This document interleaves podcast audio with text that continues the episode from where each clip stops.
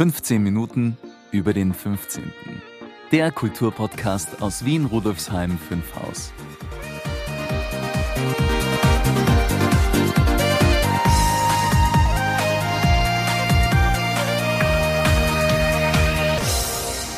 Hallo Brigitte, warum schaust du denn so bedrückt? Hallo Maurizio. Naja, es wird einige Veränderungen hier im Podcast geben und die bedeuten Abschied. Aber doch nicht Abschied vom Podcast insgesamt, oder? Nein, das nicht. 15 Minuten über den 15 wird es weitergeben, aber soll ich es schon sagen? Naja, sag es ruhig. Irgendwann müssen es unsere Hörerinnen und Hörer ja erfahren. Am Ende der letzten Folge, das war die Episode 71 mit dem Titel Best of Podcast, waren wir beide ja noch sehr zuversichtlich, dass du trotz deiner Tätigkeit als interimistischer Leiter des Bezirksmuseums Penzing im Podcast-Team bleiben wirst. Aber Erstens kommt es anders und zweitens, als man denkt. So ist es. Aus der interimistischen ist jetzt eine professorische Leitung geworden. Das heißt, du hast dich entschieden, ab sofort ganz im Bezirksmuseum Penzing zu bleiben. Aus der professorischen Leitung wird dann, wenn alles gut geht, und davon bin ich überzeugt, nächstes Jahr deine definitive Bestellung zum Museumsleiter. Und das wiederum bedeutet, dass du neben Beruf und Museum 14 nicht im selben Ausmaß wie bisher hier im Bezirksmuseum Rudolfsheim 5 Haus tätig sein kannst. Ja, so ist es, liebe Brigitte. Und schweren Herzens muss ich leider die Moderation des Podcasts mit der heutigen Folge beenden. Nun weißt du ja, warum ich heute etwas bedrückt bin. Es ist dein letzter Auftritt als Co-Moderator. Ja, auch wenn das so ist, wollen wir doch diese besondere Folge gut über die Bühne bringen. Du hast recht, lieber Maurizio. So machen wir es. Wen hast du diesmal vors Mikrofon geholt? Ich habe diesmal mit Nina Andresen von Train of Hope gesprochen. Dieses humanitäre Projekt kümmert sich um Geflüchtete aus der Ukraine und betreibt ein sogenanntes Community Center in der Pfeiffergasse 2. Na, da bin ich schon sehr gespannt. Legen wir los mit dem Interview, liebe Brigitte. Natürlich, lieber Maurizio. Zuerst begrüße ich noch, wie üblich, unsere Hörerinnen und Hörer. Hallo und herzlich willkommen zur 72. Folge von 2 mal 15 Minuten über den 15. Mein Name ist Brigitte Neichel. Unterstützt werde ich von meinem Kollegen Maurizio Giorgi. Warum wir inzwischen bei 2 mal 15 Minuten gelandet sind, erfahren Sie übrigens in Folge 47. Den Link finden Sie in den Shownotes.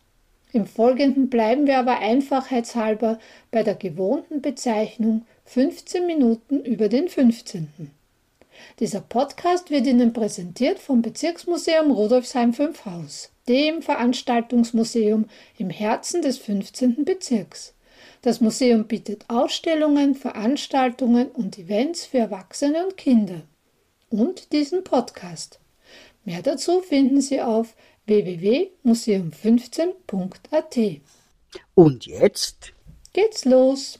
Ich spreche heute mit Nina Andresen vom Verein Train of Hope. Train of Hope ist ein humanitärer Verein mit Sitz in Wien, der 2015 im Zuge der Flüchtlingskrise in Europa entstanden ist als zahlreiche Flüchtlinge in Wien ankamen. Seit Jänner 2023 betreibt Train of Hope ein Community Center im 15. Bezirk in der Pfeiffergasse 2. Liebe Frau Andresen, danke, dass Sie sich die Zeit für dieses Interview genommen haben, das wir hier in den Räumlichkeiten des Community Centers führen. Schön, dass Sie da sind. Vielen Dank. Kommen wir zum ersten Fragenteil. Was genau ist ein Community Center? Für wen ist es gedacht? Wie funktioniert es? Und als Zusatzfrage, wie sind Sie hier im 15. Bezirk gelandet? War das war hier zufällig was frei oder wollten Sie bewusst hierher? Ja, unser Community Center richtet sich an Vertriebene aus der Ukraine, an Menschen, die seit ähm, Ende Februar 2022 vor dem russischen Angriff nach Wien geflüchtet sind und die im Alltag zusätzliche Unterstützung brauchen. Unsere Zielgruppe sind hauptsächlich Menschen, die aus der Ukraine geflohen sind und die weder über ein Einkommen noch über Vermögen verfügen und somit ihren Lebensunterhalt nicht aus eigenen Mitteln bestreiten können. Wir bieten im Community Center viele Angebote unter einem Dach. Das reicht von ähm, einem Ort, wo man einfach hinkommen kann, egal welches Anliegen man hat. Also wir sind Erstanlaufstelle für Vertriebene, die irgendein Anliegen haben, aber nicht wirklich wissen, wo, wohin sie sich damit wenden können ähm, und spielen ein bisschen Wegweiser für diese Menschen im Sozialsystem, informieren sie ähm, beispielsweise über ihren Versicherungsschutz, wenn sie ein medizinisches Anliegen haben, verweisen an ähm, bestehende Beratungsstellen in Wien oder helfen bei Kleinigkeiten ähm, sofort weiter. Wir haben ähm, eine Lounge, sie ist quasi, ja, wir sagen scherzhaft, unser Gratis-Kaffeehaus, wo die Menschen hinkommen können, ähm, wenn sie das Bedürfnis haben, Kontakt zu anderen zu haben. Viele wohnen alleine über ganz Wien verteilt und da fehlt einfach so ein bisschen die Ansprache, die Ansprache auch in der eigenen Erstsprache und da bieten wir einen Ort, wo die Menschen kommen können, wo sie Kontakte knüpfen können zu anderen in einer selben Lebenssituation, wo aber auch viele Freiwillige anwesend sind, die einfach als Gesprächspartner zur Verfügung stehen.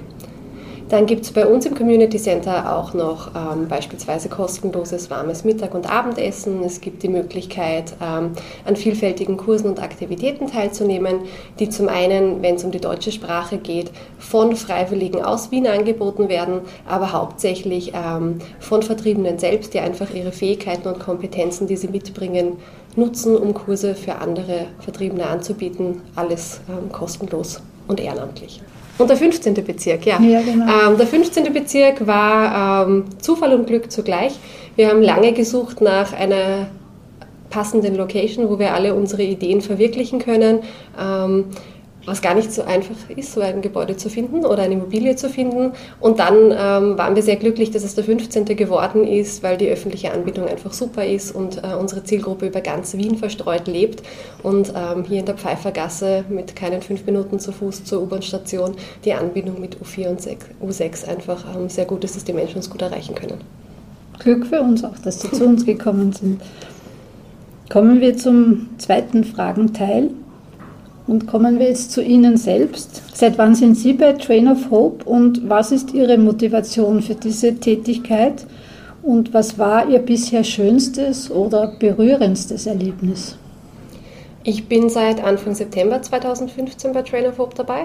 Also ich bin kurz nach der Entstehung ähm, von Train of Hope damals am Wiener Hauptbahnhof dazugekommen, als einfach sich gezeigt hat, ähm, dass die Regierung versagt hat, keinen Plan hatte, ähm, was denn da jetzt passieren soll mit den vielen Menschen, die damals hauptsächlich aus, Syrien gekommen sind und die Zivilgesellschaft sich einfach entschieden hat, ähm, irgendjemand muss jetzt die Verantwortung übernehmen und wenn es die öffentliche Hand nicht tut, dann sind es halt Freiwillige, dann ist es die Bevölkerung. Und ich bin damals dazu gestoßen, weil es mir einfach ähm, wichtig war, mitzuhelfen weil sich einfach sehr, sehr schnell gezeigt hat, was möglich ist, wenn sich Menschen zusammentun, die wollen die einfach sagen, ähm, den Kopf in den Sand zu stecken, ist nicht der richtige Ansatz, um einer Fluchtbewegung zu begegnen. Es braucht einfach einen Ort, wo Menschen willkommen geheißen werden, wo eine Erstversorgung stattfindet, ähm, die nicht nur das Nötigste tut, sondern die Menschen einfach als das behandelt, was sie sind, nämlich Menschen auf der Flucht und versucht, ihren Bedürfnissen bestmöglich gerecht zu werden. Also ihnen nicht nur eine Flasche Wasser in die Hand zu drücken und ein Sandwich, sondern ihnen einfach zu sagen, ihr seid jetzt sicher, ihr könnt mal ankommen, was braucht ihr, ihnen Informationen in der Erstsprache zu geben, den Kindern die Möglichkeit zu geben, wieder Kind zu sein und spielen zu können, aber auch ansonsten zu schauen, ähm, was der jeweilige Mensch, auch wenn es viele sind, die kommen, ist es immer noch der jeweilige Mensch, der im Fokus stehen muss, was er braucht und wie man in dieser schwierigen Situation ein Stück weit weiterhelfen kann. Das war 2015 meine Motivation, dass ich dazugestoßen bin. Das ist sie auch immer noch. Es ist eine schwierige Situation, wenn man von einem Krieg fliehen muss und wenn man dann auf die staatlichen Systeme allein angewiesen ist, dann wird es gleich noch viel schwieriger. Und auf der anderen Seite sehen wir aber täglich, was alles möglich ist, ähm, wenn sich Menschen zusammentun, die ein gemeinsames Ziel verfolgen, nämlich den Menschen, die dort flüchten mussten, das Ankommen und das Weiterkommen in Österreich so angenehm und so gut wie möglich zu gestalten, sofern das halt in dieser schwierigen Situation überhaupt möglich ist. Das schönste oder berührendste Erlebnis? Schöne und berührende Erlebnisse haben wir eigentlich jeden Tag, auch wenn sie oft ähm, nicht schön anfangen. Aber es sind dann doch im Ende schöne Erlebnisse, wenn man merkt, was man mit seiner Arbeit erreichen kann. Also wir haben beispielsweise regelmäßig ältere Personen, die zu uns kommen mit Tränen in den Augen und sagen, von der Grundversorgung, von diesen 260 Euro, die ich im Monat bekomme für alles, für Lebensmittel, für Energiekosten, für Öffi-Tickets, für Duschgel und Zahnbürste, kann ich mir nicht auch noch das Futter für meinen Hund leisten. aber mein Hund ist das Einzige, was ich noch habe. Ich bin alleine gekommen, ich habe meinen Hund in Sicherheit gerettet und jetzt stehe ich hier und müsste meinen Hund weggeben, weil ich mir das Futter nicht mehr leisten kann. Und dann ist es einfach etwas nicht sehr Schönes, was man aber schnell wieder in etwas Positives umkehren kann, wenn man einfach Futterspenden beispielsweise weitergeben kann, wenn man mit einer kleinen Hilfe ermöglichen kann, dass die einzige Stütze, die ein Mensch, der fliehen musste, noch hat, der Hund oder die Katze, das geliebte Haustier, halt weiter versorgt wird und bei den Menschen bleiben kann und die Personen ihre Tiere nicht aufgeben müssen, weil der Staat es halt einfach ähm, nicht für notwendig befindet, dass man halt auch ein bisschen Hunde- oder Katzenfutter finanziert. Also das sind sehr, sehr viele kleine Erlebnisse, die wir da täglich haben. Es gibt, glaube ich, laufend prägende Erlebnisse und, und prägende Erlebnisse, die jetzt keine klassischen schönen oder emotionalen Erlebnisse sind, aber die doch einen Eindruck, glaube ich, bei allen, die sich hier ehrenamtlich engagieren, hinterlassen, ist immer dann, wenn man sieht, wie die öffentlichen Strukturen versagen und wie Leute einfach entscheiden, es ist uns aber nicht wurscht. Und dann packen wir halt an. Und das haben wir 2022 im Ankunftszentrum oft gehabt, wenn es einfach hieß, es gibt keine Notquartiersplätze mehr, da kommen aber noch Dutzende Leute und man steht da mit Menschen, für die es einfach keinen Plan mehr gibt, weil man einfach in der, im Krisenmanagement versagt hat und äh, nicht die entsprechenden Vorkehrungen getroffen hat. Und dann gibt es einfach eine Gruppe von Menschen, die sagt, ja, aber die Menschen sind hier und das ist ja nicht ihre Schuld. Und da machen wir das Beste draus. Und dann stellt man Feldbetten auf gemeinsam, dann improvisiert man noch einen Nachtdienst, dann findet man Freiwillige, die sagen, okay, da ist jetzt eine demenzkranke alte Person dabei, ich setze mich die ganze Nacht daneben und beruhige sie, damit sie uns nicht abhanden kommt, bevor sie am nächsten Tag in der Früh von ihren Angehörigen aus Deutschland abgeholt wird. Also das sind jetzt nicht klassisch schöne Erlebnisse, aber sind prägende Erlebnisse und Erlebnisse, die halt zum einen das Versagen der öffentlichen Hand aufzeigen, zum anderen aber auch jedes Mal wieder vor Augen führen, wie viel man erreichen kann, wenn man nur will und wie einfach es eigentlich wäre, Menschen auch gut und menschlich begegnen zu können. Was ist Ihr, Ihr Grundjob oder woher, wo kommen Sie her beruflich? Ähm, ich komme aus dem Tourismus- und Projektmanagement. Naja, da passt das ja eh. Es ist, ich würde sagen, es ist durchaus artverwandt, aber, mhm. aber prinzipiell, also wir haben ähm, ein Team, das einen sehr, sehr diversen Background hat und es zeigt sich auch hier in der täglichen Arbeit, es gibt eigentlich nicht so den klassischen Job, der einen qualifiziert für das, was wir hier tun, sondern egal, was man für einen Background hat, ob es jetzt aus der Sozialarbeit ist, aus der Pädagogik, aus dem Management, ganz egal, oder auch aus der Gastronomie. Also jeder kann sich mit seinen Fähigkeiten da gut einbringen und jeder kann irgendwas, was dazu beiträgt in Summe, dass wir einfach äh, Menschen, die fliehen mussten, den Alltag ein bisschen angenehmer gestalten können. Danke dafür, sage ich jetzt einmal stellvertretend für alle, die das auch so sehen. Kommen wir zum dritten Fragenteil.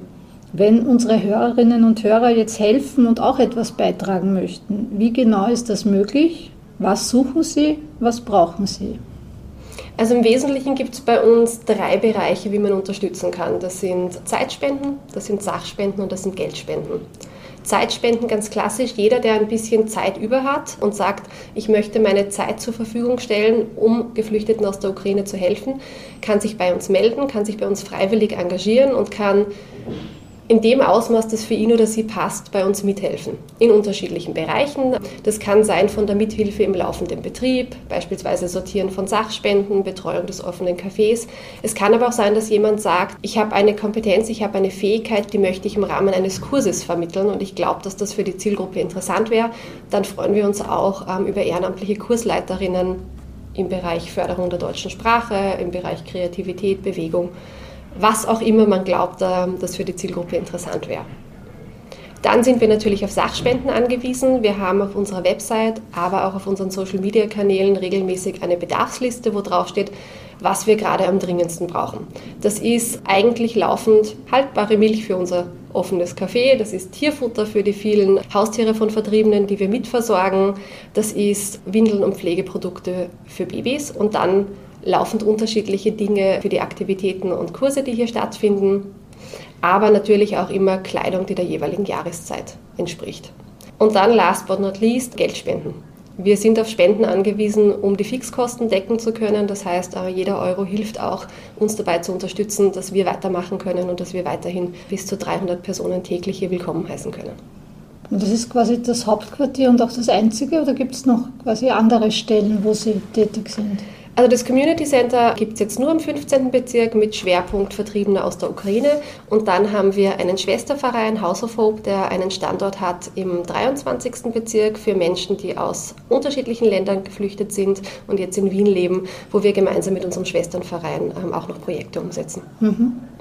Ja, alle Kontaktdaten und Links finden Sie, liebe Hörerinnen, liebe Hörer, in den Show Notes.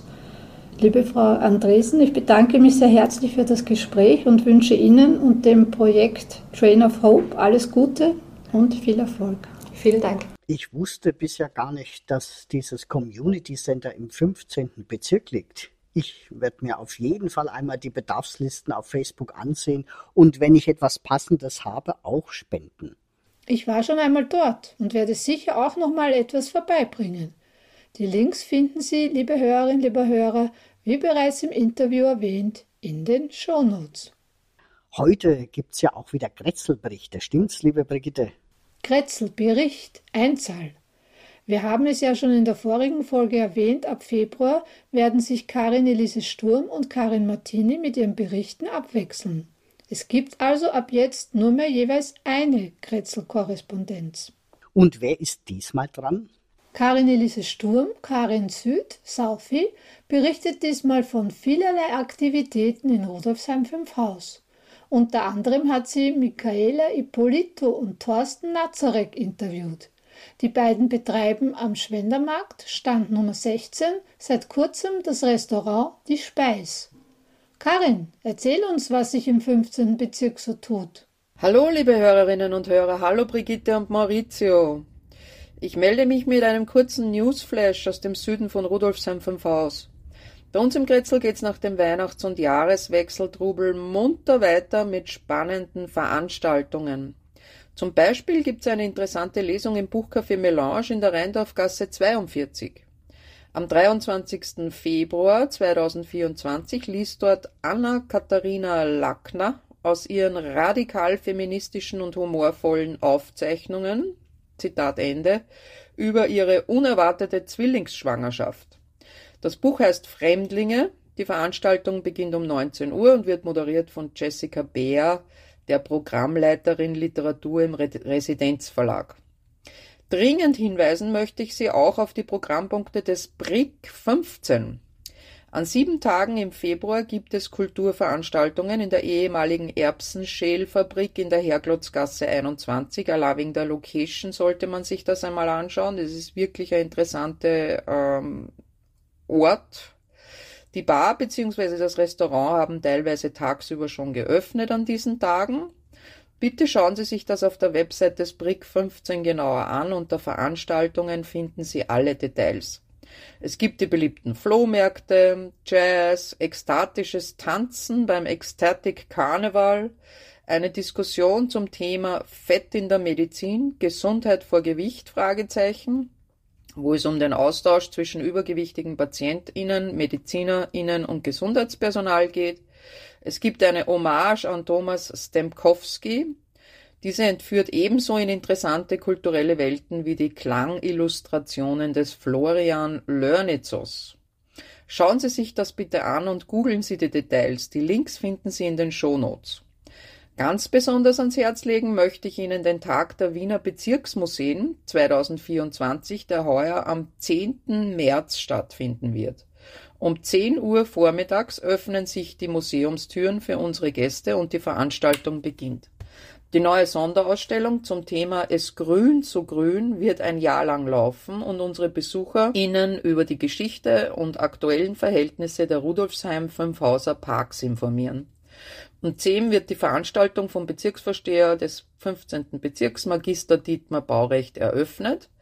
Eine Kooperation mit dem Blumengeschäft Mira Flores und dem Kaffeehaus Gotha Coffee Experts, die sich beide auf der Marilferstraße Höhe Schwendermarkt befinden, ermöglicht uns eine Tombola durchzuführen. Gespendete Mira Flores Blumenstöcke, die am Tag der Bezirksmuseen eine grüne Oase in unserem Bezirksmuseum bilden werden, sowie die vom Gotha Coffee Experts gespendeten Kaffeepackungen können wir um 16 Uhr unter den anwesenden Gästen verlosen, worüber wir uns wirklich sehr freuen. Danke an das Team des Gotha Coffee. Der Tag der Bezirksmuseen ist wie ein Tag der offenen Tür. Sie können uns den ganzen Tag zwischen 10 und rund 16 Uhr besuchen. Einige MitarbeiterInnen und die Leiterin des Museums Brigitte Neichel stehen Ihnen für Ihre Fragen zur Verfügung. Die neu gestaltete Sonderausstellung Es Grün zu Grün, an der das ganze ehrenamtliche Museumsteam rund ein Dreivierteljahr gearbeitet hat, wird das erste Mal der Öffentlichkeit präsentiert und es gibt Sekt und Snacks und wir genießen einen gemeinsamen Tag im Museum. Also schauen Sie vorbei, kommen Sie am 10. März zu uns ins Bezirksmuseum in der Rosiner Gasse 4.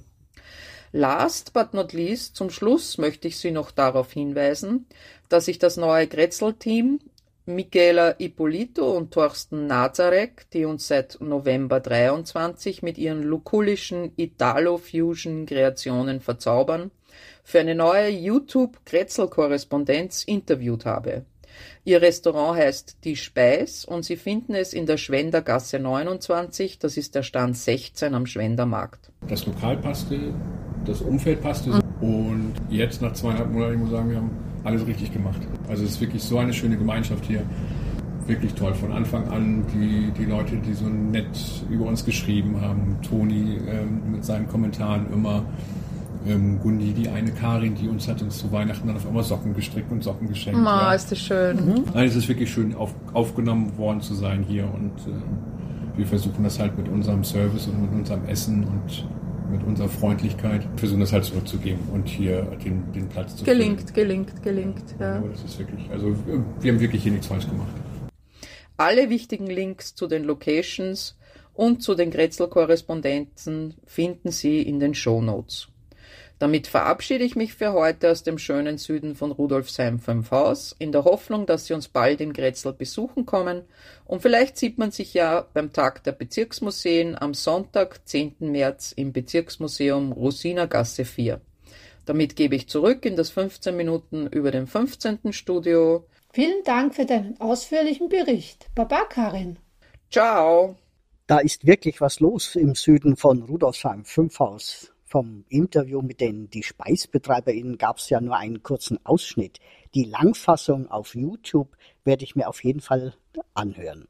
Maurizio, apropos hören, darf ich noch einmal den von dir vorgetragenen Veranstaltungshinweisen lauschen? Ja klar darfst du. Allerdings ist ja diesmal nicht so viel zu lauschen. Im Februar gibt es keine Veranstaltungen im Museum, weil die alte Ausstellung ab und die neue aufgebaut wird.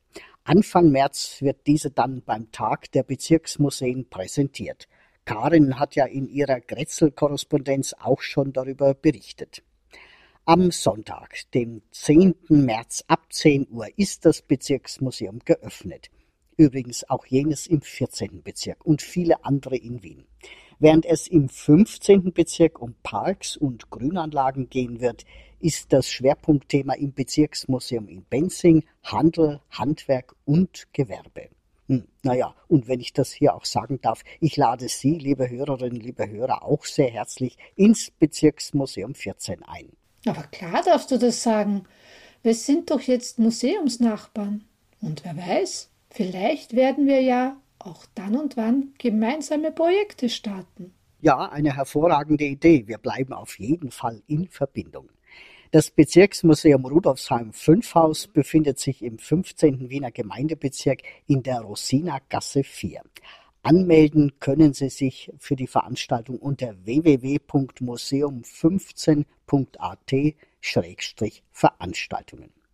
Und das Bezirksmuseum Penzing ist in der Penzinger Straße 59 beheimatet. Beide Museen sind mit der Linie 60 erreichbar. Sie können also bequem beide am Tag der Bezirksmuseen besuchen. Magst du vielleicht noch verraten, wer ab der nächsten Episode meinen Part als Co-Moderator übernehmen wird, liebe Brigitte? Gerne. Unsere Kollegin Birgit Tibi wird ab der Märzfolge in deine Fußstapfen treten. Birgit war übrigens in Folge 69 mein Interviewgast. Titel der Folge war Meine Wurzeln in Rudolfsheim 5 Haus. Na, sehr gute Wahl. Birgit wird das sicher ganz hervorragend machen. Alles Gute für dich an dieser Stelle, liebe Birgit. Jetzt bleibt nur noch wie gewohnt eine Frage offen. was gibt's in der nächsten Folge von 15 Minuten über den 15. für unsere Hörerinnen und Hörer, liebe Brigitte? Im März bin ich im erst kürzlich neu eröffneten Wien Museum zu Gast und werde mit dem Direktor Matti Bunzel sprechen. Die Bezirksmuseen arbeiten ja im Rahmen des Projekts Bezirksmuseen Reloaded schon seit 2019 eng mit dem Wien Museum zusammen. Das wird sicher ein interessantes Gespräch. Auch wenn ich dann nicht mehr im Podcast-Team bin, werde ich mir die Folge dann als neuer Stammhörer anhören. Lieber Maurizio, wir kommen wieder zum Ende dieser Folge. Ein letztes Mal sage ich dir nun vielen Dank für deine Unterstützung. Es war mir wie immer ein Ehrenamt, liebe Brigitte Baba und ciao. Baba Maurizio, auf baldiges Wiedersehen und viel Freude und Erfolg in deinem neuen Wirkungsbereich. Ja, auch dir viel Erfolg für den Podcast und alle deine vielfältigen Aktivitäten. Ich freue mich auf die künftige Zusammenarbeit von Museumskollege zu Museumskollegin. Nochmals ciao und baba. Ja, liebe Hörerin, lieber Hörer, Rudolfsheim 5 Haus hat viel zu bieten. Machen wir was draus, gemeinsam. Wenn Sie Ihr Wissen über die Geschichte des 15. Bezirks erweitern möchten, wenn Sie kulturelle und gesellschaftspolitische Themen schätzen, wenn Sie gespannt auf interessante Menschen und Themen aus Vergangenheit und Gegenwart im 15. Bezirk sind, dann sind Sie bei uns richtig. Besuchen Sie unsere Ausstellungen und Veranstaltungen im Museum, verfolgen Sie unsere Aktivitäten auf unserer Webseite, unserem Blog, unserem YouTube-Kanal und auf Facebook, Instagram und Co. Infos und Links finden Sie in den Show Notes.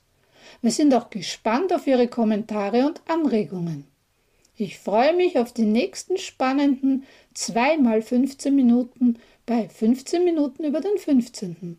und verabschiede mich mit der anregenden Musik von Nigora und der berauschenden Stimme von Michael Stark. Auf Wiederhören. Ich wünsche Ihnen einen wunderschönen Tag, wann immer Sie diese Folge auch hören. Ihre Brigitte Neichel.